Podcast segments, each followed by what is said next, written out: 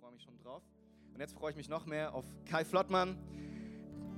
Kai, mein Lieber, du wirst heute mit uns über Beziehungen sprechen. Yes. Ich freue mich sehr drauf. Gleich ein heißes Eisen, was du da anpackst. Das wird super. Dankeschön. Danke an unser Lobpreisteam. Wow. Äh, Ich möchte auch mal sagen, dass unser Andi heute Morgen zum allerersten Mal den Lobpreis geleitet hat. Wow, yes. Hey, wir sind so stolz. Andi, du hast das großartig gemacht, zu sehen, wie du dich in den letzten Wochen und Monaten entwickelt hast. Das ist großartig. Kirche sollte so ein Ort sein, wo Menschen wachsen, aufblühen und immer mehr Verantwortung übernehmen und in ihre Berufung hineinwachsen und dann zu sehen, wie das geschieht, begeistert mich immer wieder. Der Andi ist der Hammer. Richtig gut. Und auch noch zu haben. Also, für alle jungen, ledigen Frauen heute Morgen. ja.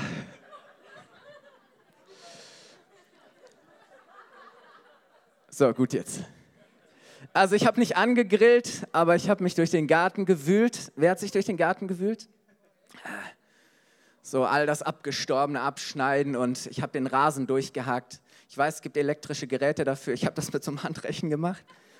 Ähm, aber so das ganze alte Zeug raus, dass der Rasen wieder Luft hat und atmen kann und blüht. Und dann hatte unser Erik Geburtstag und wir haben das Fußballtor aufgebaut.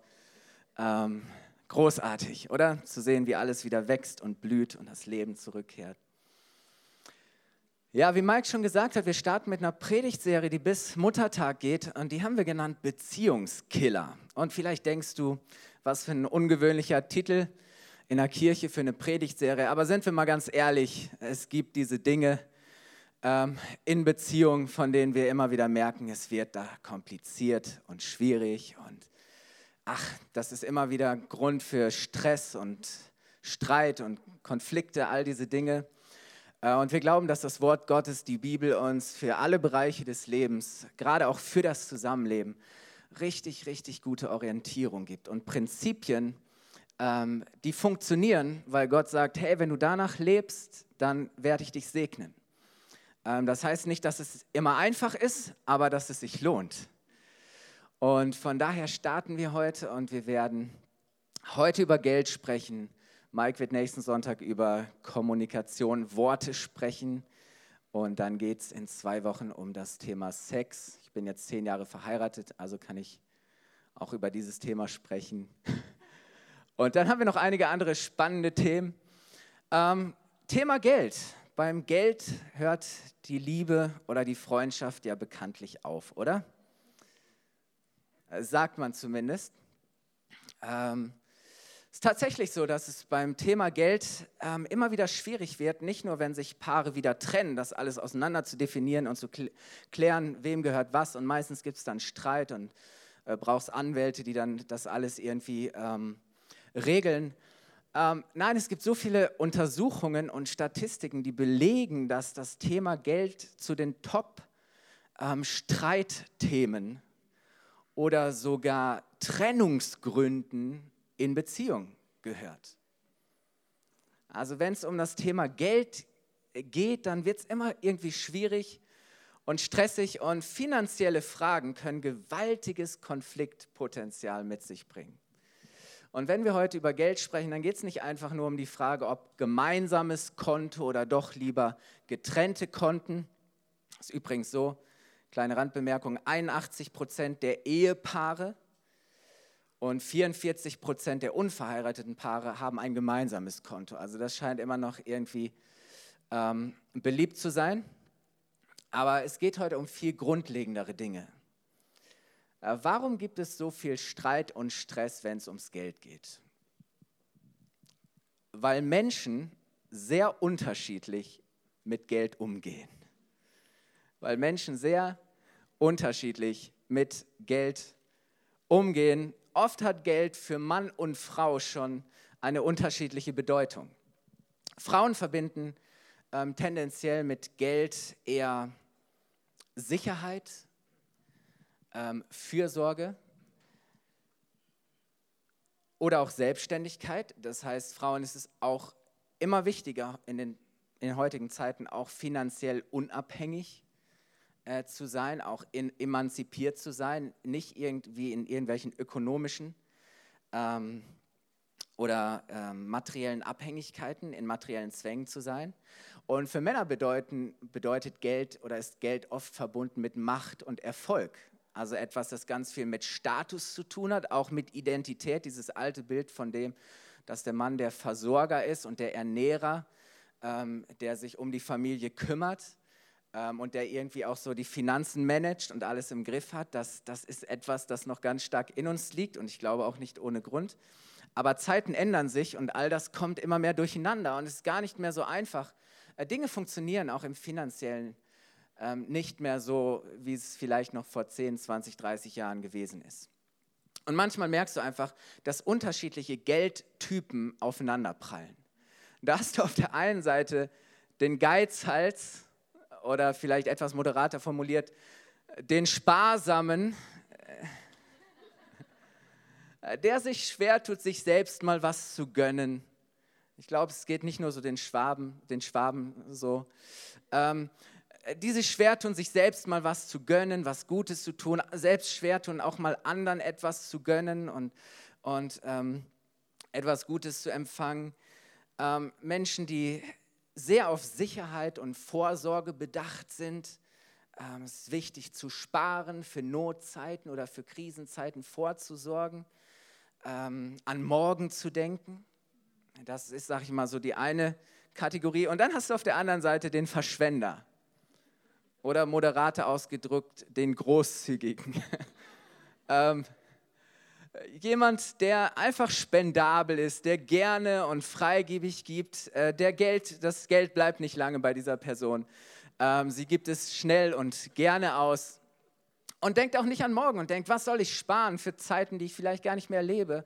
Warum soll ich an morgen denken, wenn ich jetzt lebe? Jetzt genieße ich das Leben. Jetzt will ich äh, die Frucht meiner Arbeit, meiner harten Arbeit genießen.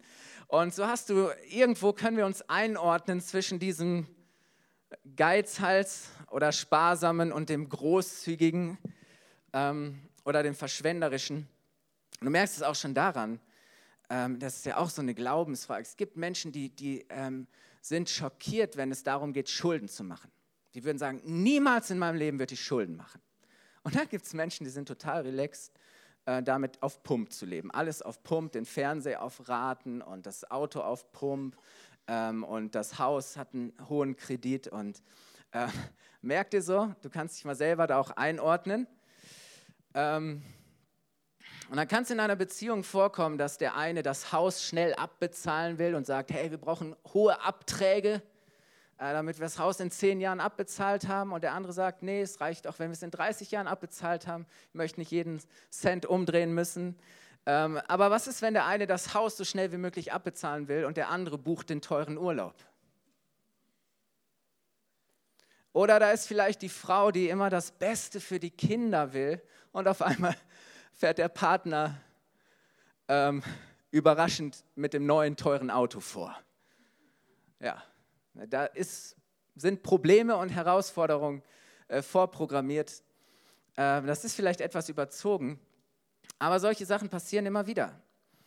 Dann haben wir immer wieder solche Herausforderungen, gerade heute in unserer Zeit, wo Dinge nicht mehr so stabil sind, wo so vieles im Fluss, in Bewegung ist, dass unsere Einkommensverhältnisse sich immer wieder verändern. Es gab Zeiten auch in unserem Leben, da waren wir Doppelverdiener und meine Frau war Beamtin und hat für zwei verdient und dann kamen irgendwann die Kinder und meine Frau ist zu Hause geblieben. Ähm, so kennen das Leute immer wieder. Mal ist Doppelverdienst da, mal ist nur ein Verdiener da. Ähm, dann kommt vielleicht die Arbeitslosigkeit und Kinder kommen oder die Fixkosten steigen, der, ähm, der Umzug ins, in die größere, schönere Wohnung ähm, all diese Dinge. Und auf einmal merkst du, das Geld reicht nicht mehr, um den Lebensstandard oder den Lifestyle, den man sonst immer gepflegt hat, aufrechtzuerhalten. Und du merkst, das Geld reicht nicht mehr. Und ähm, dann wird es oft schwierig. Ähm, ja, das kann Beziehungen belasten, wenn auf einmal finanzieller Druck da ist oder man in finanzielle Krisen hineinkommt. Und dann gibt es manchmal Wert- und Verteilungskonflikte. Was meine ich damit? Manchmal, manchmal ist der andere bereit, Geld für Dinge auszugeben, wo man denkt, wie, wie bescheuert ist das denn? Wie kann man für so etwas Sinnloses Geld ausgeben? Oder die Frau hat wieder irgendetwas geshoppt und der Mann denkt so, was, wie, was für eine Verschwendung, wie unnötig. Oder, oder jemand sagt, für sowas kann man doch kein Geld ausgeben, das kann man ethisch nicht vertreten oder das kann man nicht verantworten. Ähm, das ist ein Wertekonflikt und dann gibt es einen Verteilkonflikt. So, in einer Beziehung hat jeder Wünsche, oder? Jeder hat Träume. Man hat vielleicht gemeinsame Visionen und Träume, Wünsche, die man sich erfüllen will. Aber jeder individuell hat ja auch Wünsche. Vielleicht ein Hobby oder ein Traum. Ähm, und dann kann es manchmal Verteilungskonflikte geben, weil das Geld nicht immer äh, so da ist, dass sich die Wünsche von beiden oder von jedem so erfüllen lassen. Ich war so dankbar, als meine Frau mir vorletztes Jahr erlaubt hat, mir endlich eine PlayStation 4 zu kaufen. Ja, sie bereut es schon. Ich durfte mir diesen Kindheits, das, was mir in der Kindheit immer verwehrt geblieben ist, durfte ich mir jetzt als großes Kind erfüllen. Aber ist es nicht so, unabhängig davon, in welchem Beziehungsstatus du gerade lebst, ständig sind finanzielle Entscheidungen zu treffen. Tagtäglich musst du finanzielle Entscheidungen treffen. Und das kann schnell zu Konflikten, zu inneren Konflikten oder wenn du in einer Beziehung bist, zu Uneinigkeit führen.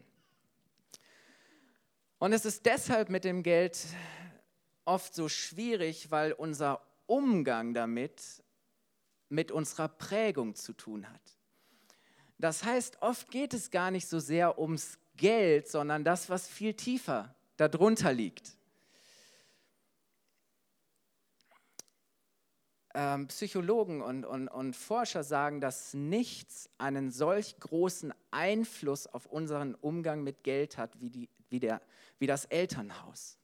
Das heißt, wie deine Eltern mit Geld umgegangen sind, wie in eurem Haus, in eurer Familie mit Geld umgegangen wurde, was Geld bedeutet hat, ob immer genug Geld da war und man gar nicht über Geld nachdenken musste und äh, du konntest in Ur drei, viermal im Jahr im Urlaub fahren und buchen und die Kinder haben jeden Wunsch erfüllt bekommen und es war kein Thema oder ob du aus einer Family kommst, äh, wo man sich alles vom Mund absparen musste und äh, wo man jeden Cent umdrehen musste und wo der Urlaub halt nicht drin gewesen ist.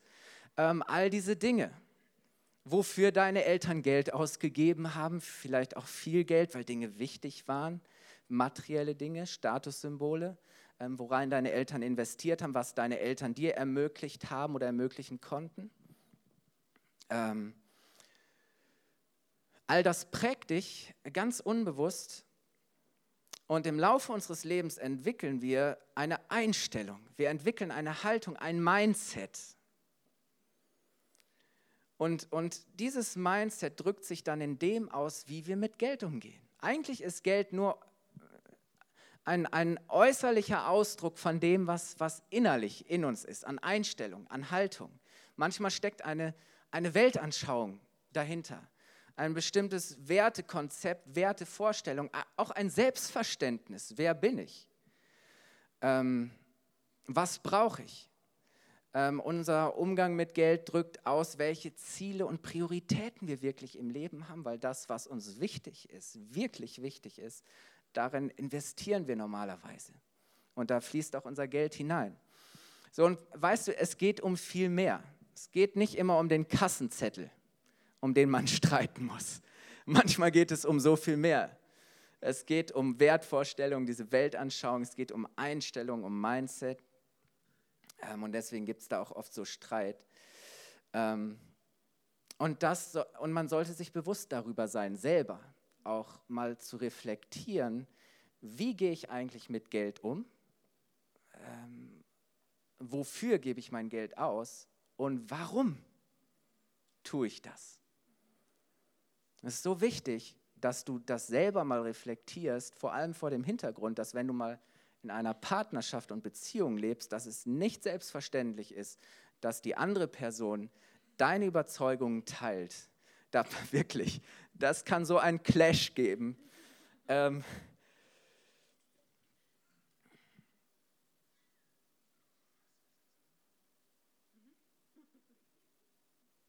möchte auch mal sagen, auch wenn du vielleicht schon, wenn du Single bist und lange allein gelebt hast, dann verdienst du dein Geld für dich alleine. Und du kannst mit deinem Geld tun und machen, was du willst. Du musst niemanden fragen, kann ich mir das kaufen? Ähm, Mache ich dies oder jenes? Du bist völlig äh, unabhängig. Du lebst für dich und du kannst finanziell ganz, ganz individuell mit deinem Geld umgehen, wie es dir passt. Und dann kommst du auf einmal in eine Beziehung und Partnerschaft und merkst, oh, okay, Jetzt ist das auf einmal eine andere Geschichte. Jetzt wird es irgendwie kompliziert. Ähm, jetzt kann ich nicht mehr auf einmal meine Entscheidung ganz alleine treffen, ähm, sondern äh, da spielt so viel mehr rein. Und deswegen ist es so wichtig, dass man in einer Beziehung einen gemeinsamen Umgang mit Geld lernt. Und, und die Betonung liegt auf Lernen.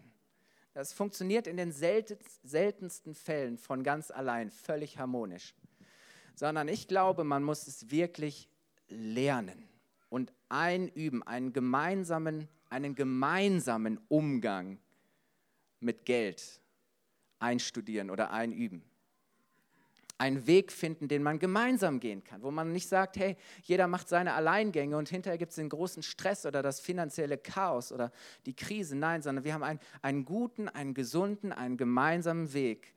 Ähm, und das hilft so sehr, ähm, was hilft? Also bevor ich gleich zu Dingen komme, die die Bibel uns gibt, von denen ich überzeugt bin, dass, dass das die absoluten Schlüssel dafür sind, ähm, dass Geld eben nicht zum Killer wird, sondern zum Segen, ähm, gibt es zwei einfache Dinge, ähm, die Psychologen ähm, oder, oder Therapeuten oder sonstige Leute, die sich damit beschäftigen, sagen. Das erste ist ähm, Kommunikation. Weil wir leben in einem Land, und es ist nicht nur in Deutschland so, aber da, da gilt so das Motto, über Geld spricht man nicht. So, Geld ist ein absolutes Tabuthema. Oder es geht kein irgendetwas an, ähm, wie viel ich verdiene und, und, und was ich mit meinem Geld mache, wofür ich mein Geld ausgebe. Und wir nehmen das mit hinein in Beziehungen und oftmals wird in, in selbst in Beziehungen nicht über Geld gesprochen. Es gibt Untersuchungen, ähm, dass, dass, dass Paare noch, noch weniger über Geld sprechen als zum Beispiel über Sex. So, man redet einfach nicht über diese Dinge. Und das, das ist der erste Schritt, dass man sagt, hey, nein, Geld ist bei uns kein Tabuthema.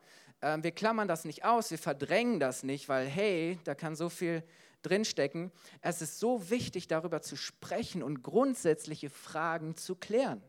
Was ist uns wichtig? Wofür wollen wir Geld ausgeben? Wie treffen wir Entscheidungen in finanziellen Dingen?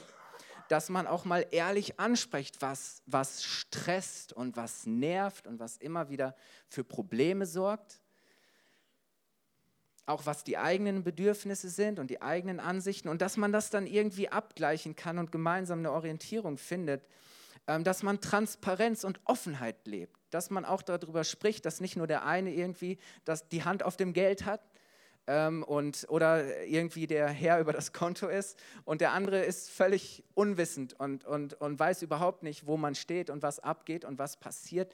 Nein, dass man offen ist und ehrlich und transparent und keine Geheimnisse in finanziellen Dingen ähm, hat. Ähm, das ist so wichtig. Auch, dass man sagt, hey, große finanzielle Entscheidungen, klar, treffen wir gemeinsam. Die treffe ich nicht über den anderen einfach so hinweg, ähm, größere Anschaffung, hey, die PlayStation hätte ich mir mit Sicherheit nicht einfach so bestellt, selbst wenn es das Budget hergegeben hätte. So auch zu sagen, hey, okay, klar gibt es einen gewissen Rahmen und ein Level, wo wir sagen, klar, da, da muss man sich nicht für rechtfertigen und das kann ich bestellen, ähm, ohne dass ich das vorher abklären müssen, aber, aber dann gibt es irgendwo eine, eine Grenze, oder? Und das muss man irgendwie für sich verhandeln. Das hat auch mit den finanziellen Möglichkeiten zu tun, äh, die man hat und, und auch mit dem, was verantwortungsbewusst ist. Aber es ist so wichtig, Kommunikation über finanzielle Dinge zu pflegen. Und das Zweite ist Klarheit zu schaffen. Wirklich, manchmal helfen klare Regeln und Absprachen, auf, diese, auf die man sich verlassen kann. Weil das schafft Vertrauen und dann weiß ich auch, wo ich dran bin und lebe nicht immer in so einer Unsicherheit. Ähm, das, das, ist, das ist auch wichtig, dass man Klarheit schafft und sagt, okay, so handhaben wir es. Kann, andere machen es anders, wenn es für sie funktioniert, super, aber wie, so machen wir es. Oder? Und ähm, ich glaube, dass es, dass es egal ist, wie viel du verdienst. Ich weiß, Geld ist für den einen nochmal ein anderes Thema als für jemand anderes, ähm, aber Geld ist immer ein Thema. Mit Klarheit schaffen meine ich eben auch, dass man einen Überblick hat über die Finanzen, dass ich überhaupt weiß, okay, wie, wie stehe ich überhaupt finanziell da? Ist das gesund? Ähm, habe ich da Freiheit? Habe ich da Spielräume? Äh, was haben wir? Und uns hilft, dass wir seit, ich weiß nicht wie vielen Jahren einen Haushaltsplan machen. Ich weiß ganz genau, was kommt Monat, was ist auf der Einkommensseite und was ist auf der Ausgabenseite. Was haben wir für fixe Kosten an Miete und Strom und Nebenkosten und an irgendwelchen Abos oder Sachen und äh, Beiträgen. Äh, pipapo, was spenden wir? Ähm, und, und so kann ich wissen, okay, ich habe einen Überblick, eine Klarheit darüber. Ich weiß, was möglich ist und was nicht. Das hilft extrem, ähm, da eine Klarheit zu haben. Und manchmal hilft es auch, gewisse Budgets zu haben. Vielleicht zu entwickeln. Manche brauchen das, manche nicht. Ähm, aber auch zu gucken, okay, können wir überhaupt sparen? Was können wir sparen? Was wollen wir sparen? Und wie viel bleibt dann für andere Sachen übrig? Ähm, all diese Dinge. Also Kommunikation und Klarheit. Und ein weiteres ist Kompromisse. Wisst ihr, ähm, beim Streiten kann es ganz schnell dazu kommen, dass es darum geht, dass sich am Ende einer durchgesetzt hat, oder? Oder, oder Geld kann ganz schnell zu so, einem, zu so einem Machtspiel werden. So. Wer hat die Macht? Wer bestimmt? Wer setzt sich durch? Aber Kompromisse, Kompromiss finden heißt, geht nicht darum, sich durchzusetzen, sondern zu lernen, auch mal nachzugeben, aufeinander zuzugehen, sich auch mal Dinge zuzugestehen ähm, sich auch gegenseitig Freiheiten zu geben, einen gemeinsamen Weg zu finden. Und ganz ehrlich, wenn der Geizhals und der Verschwender in einer Beziehung zusammen sind, dann ist es nicht einfach, aber sie können sich auch wunderbar ergänzen. Es kann eine Win-Win-Situation sein, oder? So, wenn, wenn, wenn, wenn der, der Verschwenderische lernt, auch ein bisschen bodenständiger zu sein und verantwortungsbewusster zu handeln oder auch mal sich zurückzuhalten. Und der andere, der sich nie was gönnen kann, zu sagen, ja, ich kann, ich lerne auch mal Dinge zu genießen, ich kann auch mal was Gutes genießen, ohne gleich ein schlechtes Gewissen haben zu müssen. Ohne die ganze Zeit drüber nachzudenken, oh, wie teuer war das denn und warum habe ich dafür Geld ausgegeben? Nein, versteht ihr, was ich meine? Ähm, das kann so hilfreich sein, Kompromisse zu finden. Und es ist so gut, ähm, wenn man sich nicht ständig rechtfertigen muss, ich habe übrigens gelesen in der Vorbereitung, das, was Männer am meisten hassen, ist, sich über finanzielle Ausgaben rechtfertigen zu müssen. Na gut, die Frauen müssen sich wahrscheinlich auch jedes Mal einen Spruch anhören, wenn sie shoppen waren. Okay, also das einfach mal so ein bisschen dieser, diesen ganzen Background zu verstehen, all das, was da auch drin steckt. Und jetzt möchte ich zu dem kommen, was, was die Bibel uns an, an Orientierung gibt und an Möglichkeiten. Ähm, und ich habe drei ganz einfache Punkte. Wenn du was zu schreiben hast oder dein Smartphone, öffne deine äh, Text-App oder so. Ich habe drei ganz einfache Punkte. Die kannst du dir jetzt schon notieren, die wir in der Bibel finden. Drei Schlüssel, ähm, wie Geld nicht zum Killer wird, sondern zum Segen. Unabhängig davon, wie gesagt, in welcher Beziehungsstatus du lebst. Das erste ist, ich nenne die Punkte vorweg, Zufriedenheit. Zufriedenheit.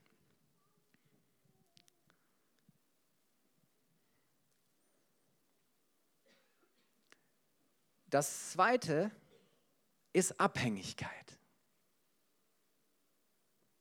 von Gott. Abhängigkeit.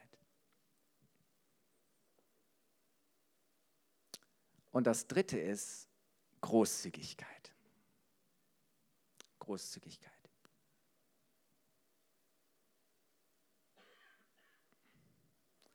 Also ihr habt es, oder? Zufriedenheit, Abhängigkeit und Großzügigkeit. So, Zufriedenheit. Ich glaube, unser Problem ist oft, dass wir Geld ausgeben, das wir nicht haben. Für Dinge, die wir meinen, unbedingt zu brauchen. Jetzt die wir nicht verzichten können. Das brauche ich jetzt, um zufrieden zu sein, um glücklich zu sein, ähm, um mich gut zu fühlen, aus welchen Gründen auch immer. Irgendeine Motivation ist da. Ähm, aber so oft äh, ähm, sind, handeln wir unverantwortlich und wir leben über unsere Verhältnisse. Und ich höre immer wieder Leute, die eigentlich für bestimmte Dinge nicht die finanziellen Möglichkeiten und sagen, ja, aber man gönnt sich ja sonst nichts. Aber es ist schon die Frage, kann ich mir es gönnen, andauernd im Restaurant essen zu gehen? Ist es wirklich jedes Jahr drin, den großen, teuren Sommerurlaub zu machen? Ähm, oder das neueste Modell von Apple immer wieder zu haben. Sobald das neue iPhone kommt, braucht das neue iPhone. Äh, und du kannst dir ausdenken, was, was auf dich zutrifft. Aber so oft leben wir, können wir über unsere Verhältnisse leben. Hey, wenn du das Geld fürs iPhone hast, kein Problem, genieße es. Darum geht es nicht. Aber manchmal ähm, wollen wir uns einfach nicht einschränken. Und wir können nicht verzichten. Wir wollen einen bestimmten Lifestyle pflegen. Ähm, und wir können nicht warten. Und dann fangen wir an, dumme Sachen zu machen und unvernünftig zu handeln. Und, und wir gehen in, in den Bereich, wo wir dann auf Kredit gehen oder wo, wo wir in, in anfangen, im Minus zu leben. Und ganz ehrlich, es ist nie ein gutes Gefühl, mit einem Minus, ein Minus im Leben zu haben.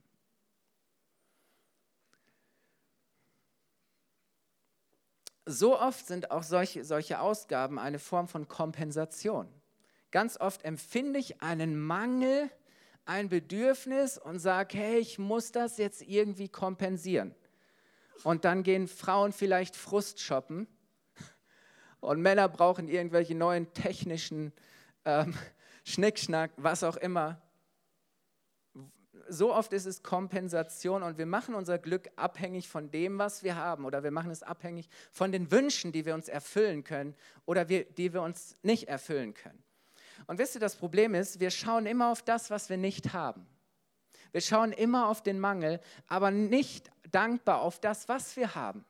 Und wir können uns gar nicht mehr an diesen Dingen freuen. Und deswegen sagt die Bibel uns, es ist so wichtig, dass, dass, dass wir einen Lebensstil haben, pflegen, der geprägt ist von Zufriedenheit. Ein älteres Wort ist Genügsamkeit. Zu sagen, ich kann mir an Dingen genügen lassen. Ich muss nicht diesen Wunsch haben nach immer mehr und immer besser ein, ein Lebensstil der Dankbarkeit. Und ich möchte mal mit euch lesen, ich habe es nicht auf Folie, 1 Timotheus 6, die Verse 6 bis 10. 1 Timotheus 6, die Verse 6 bis 10. Da beschreibt Paulus, was für ihn echter, wahrer Reichtum ist. Zwei Dinge nennt er. Er sagt, wahrer Glaube und die Fähigkeit, mit wenigem zufrieden zu sein, sind tatsächlich ein großer Reichtum. Oder interessant. Wahrer Glaube, echter Glaube ist Reichtum, yes, klar. Aber auch mit wenigem zufrieden sein zu können. Und dann heißt es weiter in Vers 7, schließlich haben wir bei unserer Geburt nichts in die Welt mitgebracht und wir können auch nichts mitnehmen, wenn wir sterben. Deshalb wollen wir zufrieden sein. Und jetzt kommt das Kriterium, das Minimumkriterium für Zufriedenheit. Deshalb wollen wir zufrieden sein, solange wir nur genug Nahrung und Kleidung haben. Das passt nicht so in unsere westliche Welt oder die so materiell geprägt ist. Aber Paulus sagt, das Minimum-Level für Zufriedenheit ist, ich habe genug zu essen und ich habe genug zum Anziehen.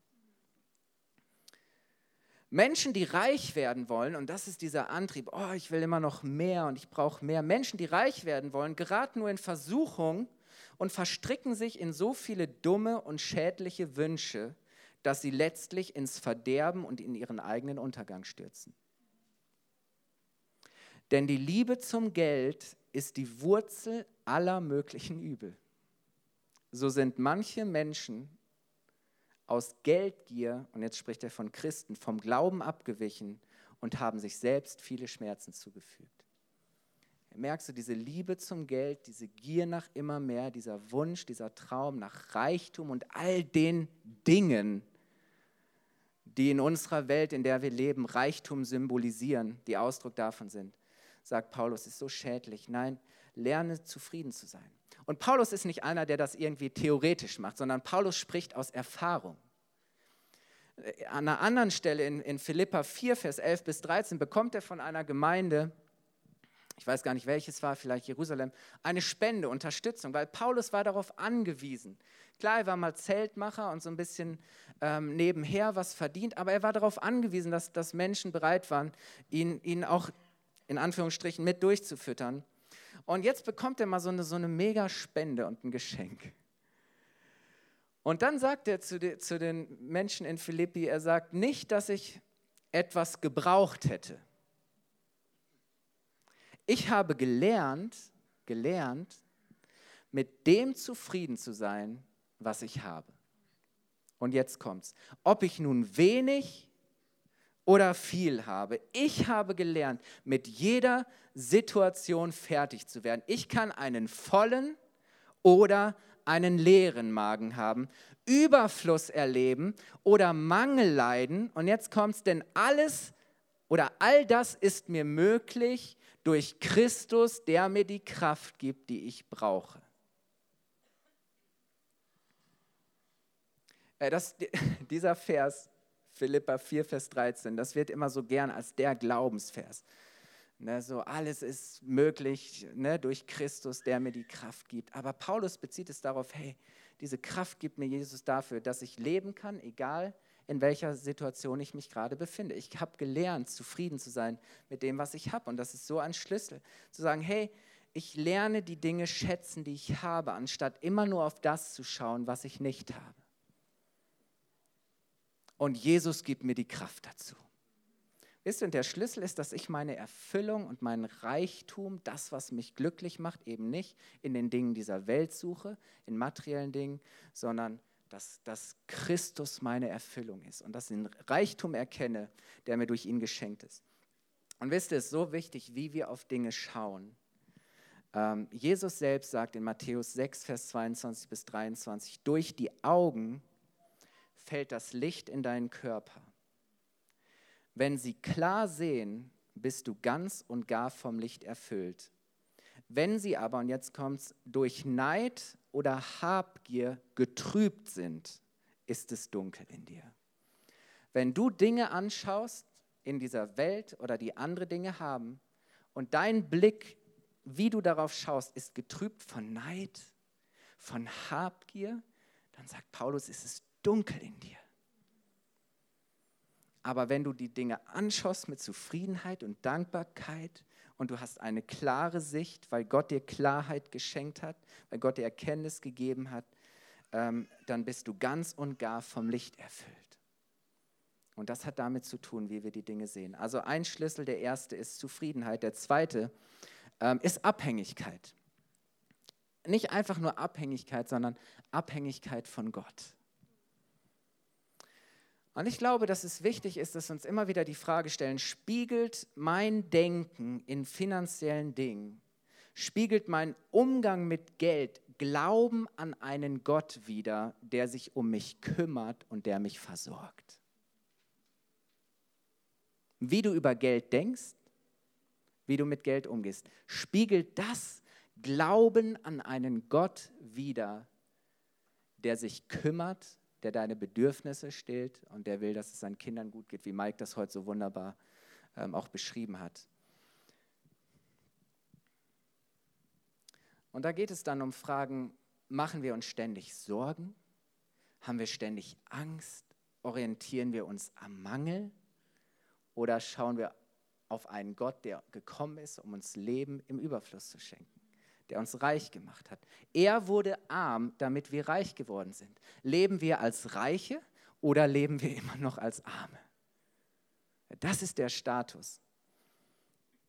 Und Jesus macht daraus sogar eine Herrschaftsfrage. Er sagt, hey, weißt du was, du kannst nur auf zwei Art und Weisen leben. Entweder du dienst dem Geld, du liebst das Geld, oder du dienst Gott und er ist der Herr in deinem Leben. So oder so, das sind die zwei Systeme, in denen wir leben können. Geld oder Gott. Und das klingt dann bei Jesus so in Matthäus 6, wir lesen weiter in diesem Abschnitt in 24 bis 23. Er sagt, niemand kann zwei Herren dienen. Ihr könnt nicht gleichzeitig Gott und dem Geld dienen. Ihr könnt nicht für beides leben. Darum sage ich euch, sorgt euch nicht um euer tägliches Leben. Darum, ob ihr genug zu essen, zu trinken und anzuziehen habt. Besteht das Leben nicht aus mehr als nur aus Essen und Kleidung? Und dann sagt er, hey, schaut euch die Vögel an. Die tun nichts und trotzdem versorgt Gott sie so sehr. Und dann sagt er, schaut euch die Blumen an, die Lilien und sagt nicht mal König Salomo mit all seinem Reichtum war so prächtig gekleidet wie diese Blume, die eh morgen verwelkt. Und dann sagt er, hey, wenn Gott sich schon so sehr da kümmert, wie viel mehr wird er sich um euch kümmern? Wie viel mehr kümmert er sich dann um euch? Und dann sagt er, euer Glaube ist so klein. Hört auf, euch Sorgen zu machen um euer Essen und Trinken oder um eure Kleidung. Du kannst das ergänzen um die alltäglichen Dinge des Lebens. Warum wollt ihr leben wie die Menschen, die Gott nicht kennen und die diese Dinge so wichtig nehmen? Euer himmlischer Vater kennt eure Bedürfnisse. Wenn ihr für ihn lebt und das Reich Gottes zu eurem wichtigsten Anliegen macht, in anderen Übersetzungen heißt es, wenn ihr zuerst nach seinem Reich und seiner Gerechtigkeit trachtet, dann heißt es, wird er euch jeden Tag geben, was ihr braucht. Hey, Gott gibt dir, was du brauchst. Amen? Ja. Und, und es ist so wichtig zu verstehen, Geld soll niemals mein Herr sein. Geld soll niemals das beherrschende Thema sein. So, dass, dass mein Umgang mit Geld, mein Denken, alles, was drum hängt, soll mich niemals beherrschen und, und das Beeinflussende in meinem Leben sein. Das, was meinem Leben Richtung gibt, was darüber bestimmt, ob ich glücklich bin oder ob ich unglücklich bin, ob ich mich frei fühle und gut fühle oder ob ich das Gefühl habe, in einem, einem Gefängnis zu sitzen. Nein, niemals ähm, soll ich Sklave des Geldes sein. Nein, ich bin dazu berufen und bestimmt, ein Diener Gottes zu sein. Gott ist mein Herr. Er hat die Macht über mein Leben. Geld ist niemals mein Herr. Geld soll niemals Macht über mich haben. Geld ist da, um mir zu dienen, aber nicht um mich zu beherrschen. Und ich glaube, es ist so wichtig, dass wir frei werden ähm, von, von dieser Macht und der Herrschaft des Geldes und sagen, weil an dem Punkt ganz ehrlich entscheidet sich doch, ob wir wirklich glauben. Glauben heißt Vertrauen. Glaube heißt Beziehung. So kann ich mich, bin ich wirklich davon überzeugt, dass Gott mich nicht im Stich lässt. Bin ich wirklich davon überzeugt, dass er sich um mich kümmert, auch wenn mal irgendein Auftrag ausbleibt, auch wenn es mal eng wird, auch wenn es mal dünn ist, auch wenn es mal heftig wird. Es ist so wichtig zu sagen, hey, ich stehe fest ähm, auf, auf dem Fundament meines Glaubens. Ich vertraue Gott. Ich mache mich abhängig von Gott und nicht vom Geld. In welcher Abhängigkeit lebst du? So wichtig. Und zur Abhängigkeit von Gott heißt, beziehen wir Gott, ist Gott auch der Herr unseres Geldes? Darf Gott über unser Geld bestimmen? Darf Gott hineinreden in das, wie wir mit unserem Geld umgehen? Beziehen wir Gott in finanzielle Entscheidungen ein? Ähm, beziehen wir die Bibel, das, was das Wort Gottes sagt, in Geldthemen ein, Investitionen, Budgets? Zu fragen, okay, spiegelt das meinen Glauben an Gott wider, meine Abhängigkeit von Gott? Und das ist auch nochmal entscheidend, wenn wir zum dritten Punkt kommen, und damit schließe ich, Abhängigkeit von Gott und Großzügigkeit.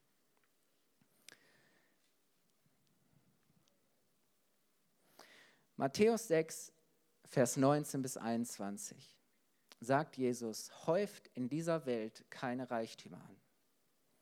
Sie werden nur von Motten und Rost zerfressen oder von Einbrechern gestohlen. Sammelt euch vielmehr Schätze im Himmel, die unvergänglich sind und die kein Dieb mitnehmen kann. Das heißt, investiert in die Dinge, die Ewigkeitswert haben die unendlich kostbar sind, die kein Verfallsdatum haben. Weißt du, alles, was du dir kaufst an, an materiellen Dingen, du kannst das neueste äh, Modell BMW 5, sonst irgendwas, ich habe keine Ahnung von Autos, ich gebe es zu, ähm, denk dir irgendwas aus. Du kannst es immer haben, aber es wird nicht lange dauern, dann ist das wieder eine alte Kiste. Das, es kommt immer wieder ein neues Modell. Hier alles auf dieser Welt hat ein Verfallsdatum. Dein Fernseher, HD, sonst was, HK, Ultra, keine Ahnung was, ist, wird dir in zwei Jahren zu klein sein, weil Mediamarkt voll ist mit Fernsehern, die doppelt so groß sind.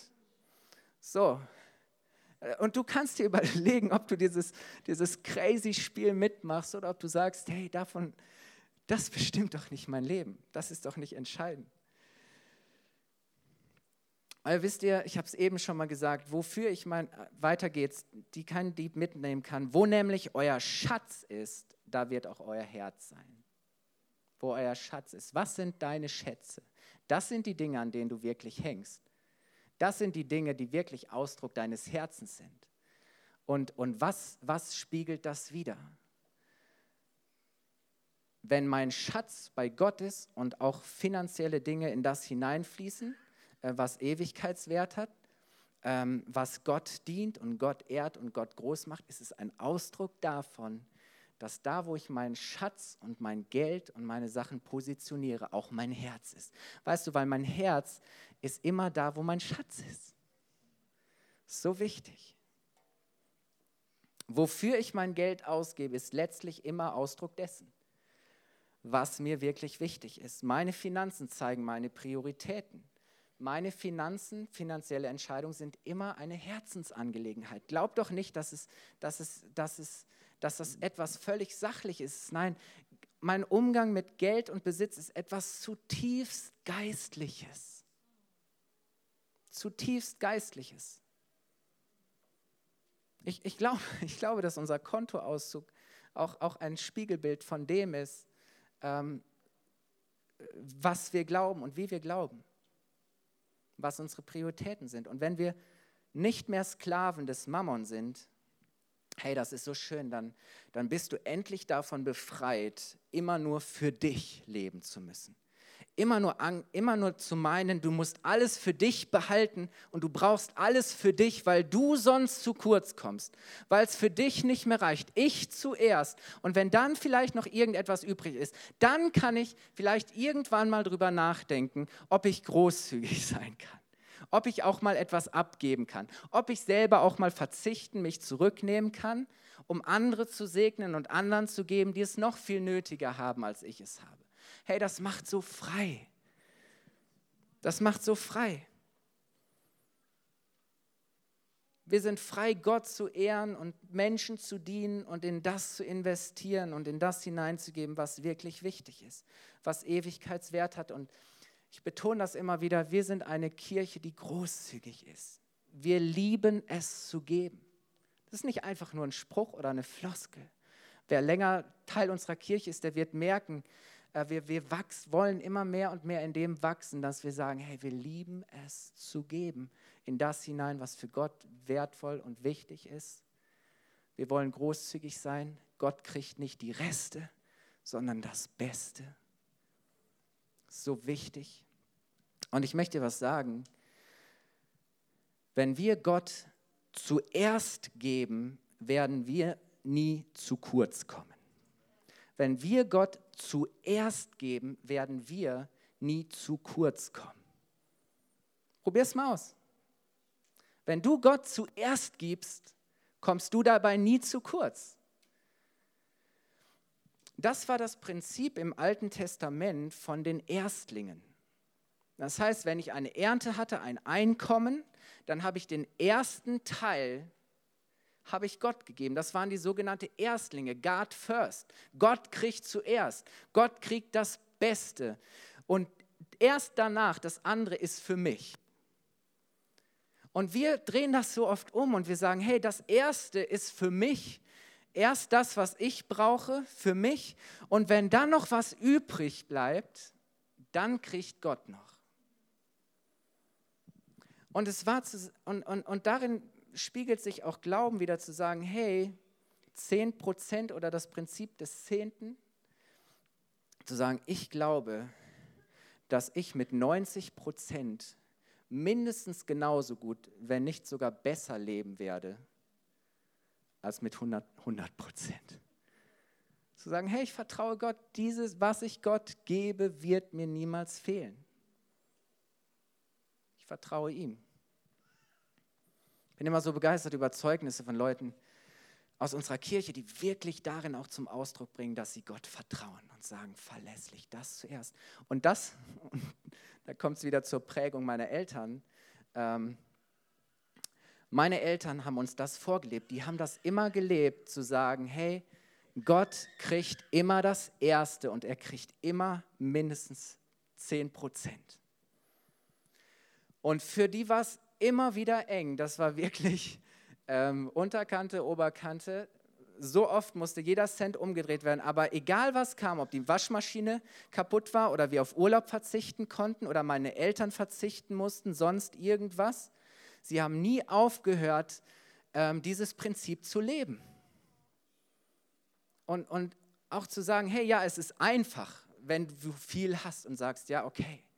Aber was ist, wenn es mal schwierig wird? Dann zeigt es sich doch, ob ich Gott wirklich vertraue, ob ich treu bin, ob ich mich darauf verlasse, ob mein Glaube auch dann noch hält.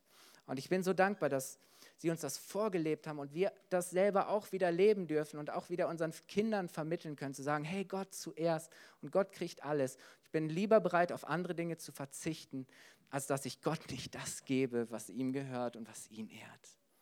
Und das, ist, das bringt so eine Freiheit und das ist so ein Segen, weil Paulus sagt, geben ist immer seliger als nehmen.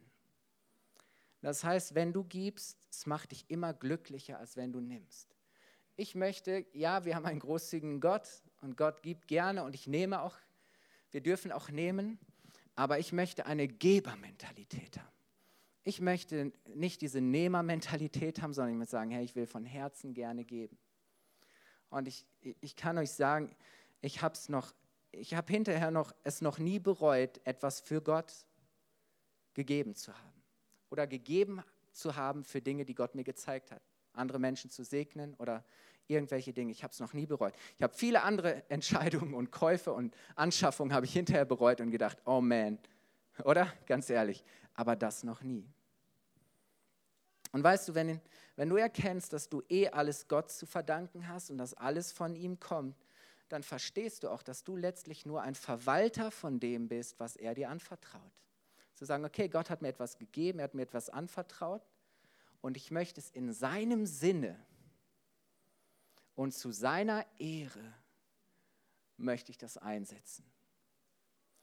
Und die Verheißung, die uns die Bibel gibt, ist, dass das, was wir säen, was wir bereit sind, aus unserer Hand zu geben, hinein zu säen, zu investieren, dass Gott das vervielfachen und multiplizieren wird. Dass da eine Frucht, da, ähm, also es gibt kein, kein besseres Investment, es gibt keine bessere Rendite. Die kriegst nicht du, aber einmal im Himmel ähm, wirst du mal sehen, was aus dem geworden ist. Ganz ehrlich. Ihr Lieben, ich möchte schließen komme auf die Zielgeraden. Wiederhole nochmal die Punkte, die die Bibel uns sagt. Hey, wir lernen Zufriedenheit. Wir sind dankbar für das, was wir haben. Wir sind nicht von Neid und von Gier getrieben, sondern wir lernen schätzen, was Gott uns gibt. Zufriedenheit, Abhängigkeit. Sagen, hey, ich bin nicht abhängig vom Geld, nicht Geld ist mein Herr, nicht Geld hat die Macht, sondern ich mache mich abhängig von Gott. Er ist mein Versorger. Und das dritte ist Großzügigkeit. Großzügigkeit befreit dich so sehr.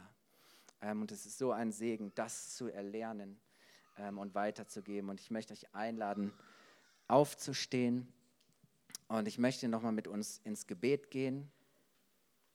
Ich glaube, dass das zu jedem ganz persönlich spricht, aber möchte besonders auch alle Paare und diejenigen, die in Beziehungen ähm, sind, ermutigen. Fangt an, daran zu an eurem Umgang mit Geld zu arbeiten. Ich höre von zu vielen Leuten, die sagen, hey, ich weiß gar nicht, wo, wo mal, warum das Geld immer nicht reicht und warum es immer zu wenig ist. Und ich glaube, es liegt nicht daran, dass du zu wenig hast, sondern dass du nicht die Kontrolle hast, dass du keinen Überblick hast, dass da keine Transparenz, keine Offenheit, keine Klarheit, keine Erkenntnis ähm, ist. Und das möchte Gott dir schenken, weil sonst beherrscht es dich. Sonst hast du nicht mehr die Kontrolle, sondern du wirst kontrolliert. Und davon möchte Gott uns frei machen. Sonst wird es immer und immer wieder, auch wenn, wenn in Beziehungen kein gemeinsamer ähm, Weg der Einigkeit gefunden wird, wie wir mit finanziellen Dingen umgehen, dann wirst du merken, es wird immer eine Belastung sein, es wird immer wieder zu Stress kommen, es wird immer wieder eskalieren, du wirst immer wieder Frust haben, all diese Dinge. Und ja, Geld kann in vielerlei Hinsicht zum Beziehungskiller werden, aber Gott hat uns Geld gegeben, damit es uns dient. So Geld kann genauso gut ein Segen sein und du kannst einen segensreichen Umgang mit Geld lernen, wenn du Gott die Herrschaft und die Kontrolle gibst. Ähm, und zu viele leben unter dieser Last von, von unter finanzieller Last und Druck und, und Krisen und, und sind in diesem Bereich gefangen und Gott möchte uns da frei machen. Ähm, und deswegen, wenn wir anfangen, Offenheit und Klarheit zu leben in finanziellen Dingen, was ist unsere Motivation? Was ist, sind unsere Prioritäten? Was ist unsere Prägung? Auch als Ehepaar sich darüber auszutauschen. Ähm, wenn, wenn, ihr, wenn, wenn ihr anfangt zu fragen, ähm, wie kann unser Umgang mit Geld von Verantwortung und Vertrauen geprägt sein? Nicht von Misstrauen, sondern von gegenseitigem Vertrauen von gemeinsam gelebter Verantwortung, zu sagen, okay, wie, wie könnte das aussehen, wie muss das aussehen? Und dann eben zu fragen, okay, hey, wie, Gott, hilf uns dabei, dass wir Zufriedenheit lernen, dass wir Abhängigkeit leben von dir und dass wir Großzügigkeit zu einem Lebensstil machen. Weißt du, dann wird das Geld dir dienen, dann wird das Geld euch dienen, auch in eurer Beziehung. Ähm, Gott wird deinen Mangel füllen, er ist dein Reichtum und du kannst lernen, auch zu warten und zu vertrauen, dass Gott dir das, was du wirklich brauchst, zur rechten Zeit zu geben. Wir haben das immer wieder ähm, als, auch als Kirche erlebt, finanzielle Wunder. Und so viele, die auch hier heute Morgen sind, können das bezeugen, die treu sind, die Gott vertraut haben, zu sagen, ja, ich habe es erlebt, Gott ist zuverlässig. Ich habe Wunder erlebt in diesem Bereich und Gott möchte das noch viel mehr schenken. Lass uns beten, ihr Lieben. Vater, ich danke dir so sehr, dass du uns frei machst von der Macht des Mammon, des Geldes, der uns beherrschen, kontrollieren will ähm, dass du uns, uns einen Durchbruch schenken willst zu einem segensreichen Umgang mit Geld. Herr, und so bete ich zuallererst, dass du unsere Herzen veränderst, weil es solch eine Herzensangelegenheit ist. Heiliger Geist, dass du jetzt kommst und dass du uns ein Herz schenkst, das, das gefüllt ist von, von göttlichen Gedanken, von der Wahrheit deines Wortes, Herr, von deinen göttlichen Prinzipien, von den Prinzipien deines Reiches, Herr. Und wir wollen sagen, Herr, wir, machen, wir sprechen uns heute frei von der Macht des Mammon und wir unterstellen uns deiner Macht. Und Herr, wir sagen, wir vertrauen dir, wir machen uns abhängig von dir. Vater, danke, dass du unsere Erfüllung bist, dass du jeden Mangel ausfüllst. Jesus, ich danke dir, dass du arm geworden bist, damit wir reich werden, dass du gekommen bist, nicht einfach nur uns Leben zu geben, sondern Leben im Überfluss, Jesus. Vater, ich danke dir, dass wenn wir bereit sind zu geben und großzügig zu sein, du immer dafür sorgen wirst, dass wir noch mehr geben können. Vater, ich danke dir, dass, dass wir nicht von dem Geist dieser Zeit und vom, vom Geist der Gesellschaft uns prägen lassen müssen, Herr, dass wir nicht von, von, von Materialismus beherrscht werden, Herr, sondern dass wir ein, ein, eine andere, ein anderes Mindset haben, eine andere Herzenshaltung. Und ich bete so sehr, Herr, dass da wo, wo falsche Dinge sich aufgebaut haben, dass du das jetzt einreißt und zerbrichst, Vater. Vater, ich bete, dass wo Menschen heute da sind und, und ähm, Herr, da, da liegt einfach ein, ein finanzieller Druck und Schwere und, und Gefangenheit drin, Herr, dass du jetzt ähm, Perspektiven aufzeigst und Lösungen, Herr, dass Menschen jetzt bereit sind, auch Schritte zu gehen. Vater, ich bete, dass da, wo heute Morgen Paare sind, wo, wo das Thema Geld immer wieder zum Beziehungskiller wird, wo es immer wieder Stress gibt und Spannung und Uneinigkeit und ja, wo keine Einheit da ist und das Haus entzweit ist und kein gemeinsames Fundament da ist, Herr, bete ich, Vater, dass Vater, dass, dass du einfach die Herzen füreinander öffnest, Herr, und dass Paare bereit sind, auch zu sagen, darum zu ringen und zu kämpfen und daran zu arbeiten. Und ich danke dir, dass du ihnen die Kraft dazu gibst, Herr, einen gemeinsamen, guten, segensreichen Umgang mit Geld zu erlernen, Herr. Vater, danke, dass du das tust. Wir lieben dich, wir vertrauen dir, wir bekennen, du bist unser Versorger. Du bist unser Herr. Du bist unser Retter. Danke, Herr, dass du dich um uns kümmerst. In Jesu Namen. Amen. Amen. Hey, ich hoffe, dass du was mitnehmen konntest.